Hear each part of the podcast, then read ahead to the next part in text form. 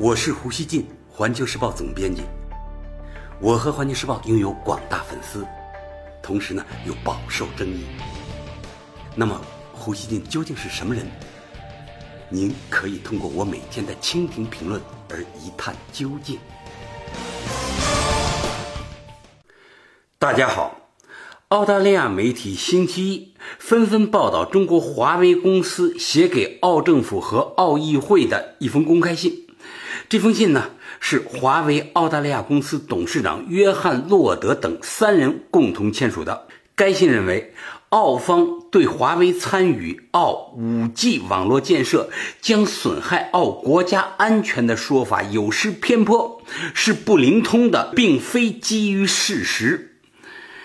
英国路透社说，这是中国公司华为史无前例的公开反击澳大利亚政府所谓安全风险说法。这到底是怎么一回事呢？在此之前啊，澳大利亚正在就 5G 网络建设进行准备。媒体近日报道，澳安全部门认为华为受中国政府掌控，要求将该公司排除在招标范围之外。六月十三日，澳大利亚广播公司，他称呢，从多个渠道获得的消息显示，基于对国家安全的担忧、重要基础设施的网络间谍活动风险的考量等等，华为几乎肯定会被排除在为即将建成的五 G 无线网络提供设备的供应商之外。澳洲金融评论报的报道说。澳洲总理特恩布尔预计将很快宣布最终决定。已有多个消息源显示，国家安全机构仍旧担心华为与中共政府的联系，并建议不要让华为竞标 5G 的合同。报道援引一名所谓知情人士的话说：“很难说华为参与的电信网络会在多大程度上对澳大利亚的国家安全造成损害。”安全机构发现很难找到解决办法。另一位知情人士表示，澳洲的安全和国防机构都坚决反对让华为提供设备。他们给政府的建议将非常直接，几乎没什么改变的余地。这位消息人士还说，澳洲的想法与美国很相似。华盛顿的国防机构也非常反对华为以及其同伴中兴公司。他还说，总理会提早而不是推迟公布这个决定。在类似的观点反复见诸报端之后，华为发出了这封公开信。事实上，澳大利亚对华为的莫名担忧由来已久。早在2012年，澳大利亚政府就禁止了华为公司向澳庞大的国家宽带网络提供设备支持。据路透社报道，华为在公开信中表示。最近围绕着中国问题的公开评论提到华为和华为在澳大利亚扮演的角色，引发一些安全顾虑的观点。在这些评论当中，许多都是对事情不了解，并未以事实为基础的。华为还强调自己是一家独立公司，在开展业务的一百七十个国家中，会遵守每一个国家的法律和原则。否则，我们的业务一夜之间就完了。德国之声说，有关 5G 的决定可能在北京和堪培拉的关系处于低谷时出台。自从澳大利亚总理特恩布尔去年提出有关北京正在干预该国事务的批评后，堪培拉就开始着手准备通过限制北京对该国内政施加影响的法律。华为还在公开信中指出。英国、加拿大和新西兰都接受提议，对公司技术进行评估。其安全官员也访问了中国，以便更好地了解公司设备。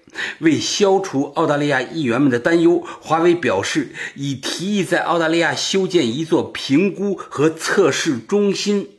确保对该公司的设备进行独立认证。华为澳大利亚公司还曾在本月初指出，华为迄今满足着澳大利亚百分之五十五以上的四 G 需求。将华为排除在五 G 之外，将严重影响华为在澳大利亚的业务。老胡觉得把华为拒之门外，显然呢，也将大大增加澳大利亚电信运营商的成本，让消费者承担更高的五 G 费用。路透社十八日就华为公开信致电澳大利亚政府发言人，但没有得到答复。该报道称。已经恶化的澳中关系将因为这一法案迎来考验时刻。疏远中国的话，澳大利亚将招致中国进一步的贸易限制。文章说，此前澳大利亚在葡萄酒出口方面已经有所领教。大家知道啊。在澳大利亚国内对中国渗透一轮又一轮的炒作之后，中澳关系呢已经陷入了僵局。就在今天，特恩布尔将在澳大利亚对中国商界领袖发表主旨演讲。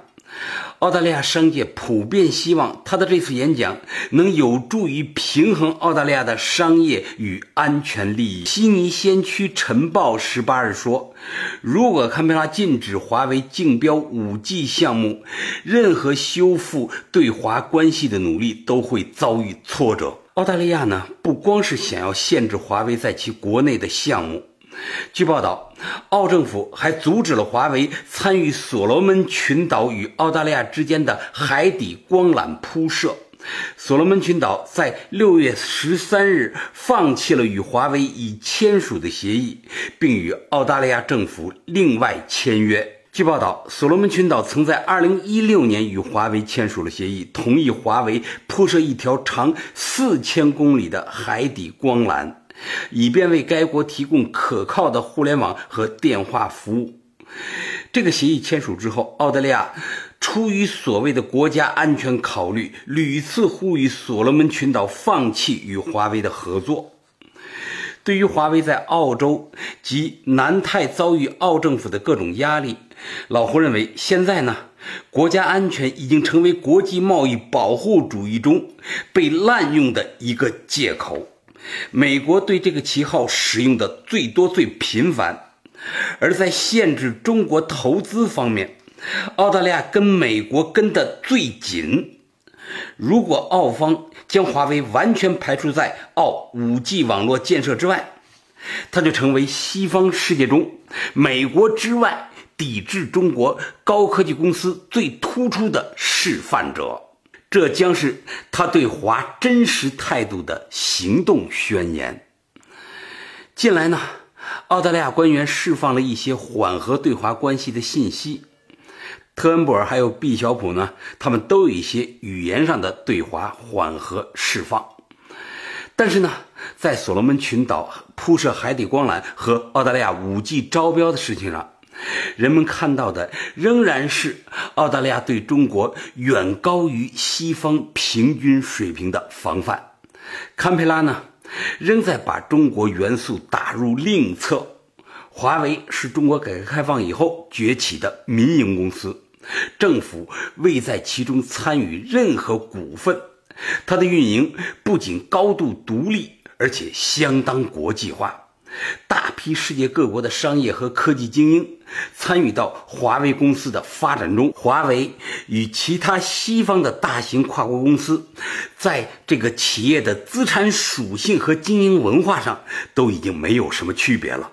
歧视华为，我认为呢，这是对中国国家运行体制的歧视，是在政治及文化上公开对中国表示不信任。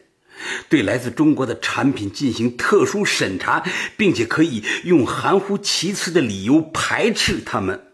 澳大利亚呢，似乎在很积极地促进这种无理机制的建立。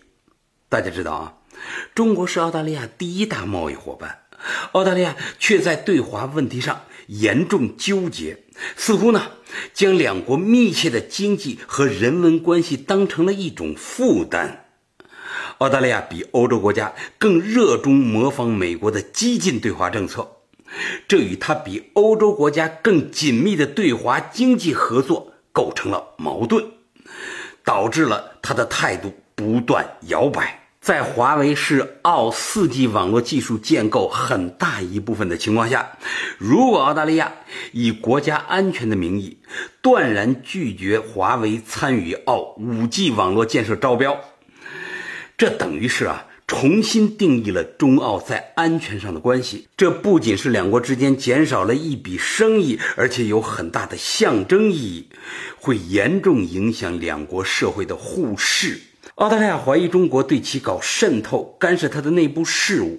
之前呢，澳政客和媒体他们说呢，中国留学生以及华商等群体在澳大利亚搞渗透，还有一些人在澳高调发出反华的声音。澳大利亚社会也出现了一些针对华人的极端标语和行为。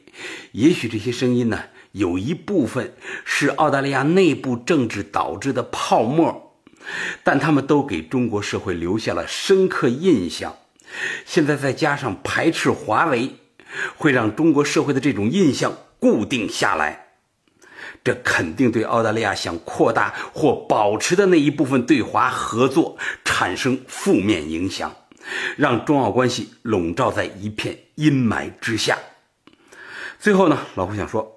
也许一部分澳大利亚人希望自己的国家成为美国在南太平洋上的一块政治飞地啊，甘愿做美国对华政策右倾化的一个杠杆，但那不会只有好处，它会同时意味着相应的代价。澳大利亚到底想如何平衡它的对华政策呢？我认为球在他们自己的脚下。感谢收听今天的《火焰不烂语》，咱们下期见。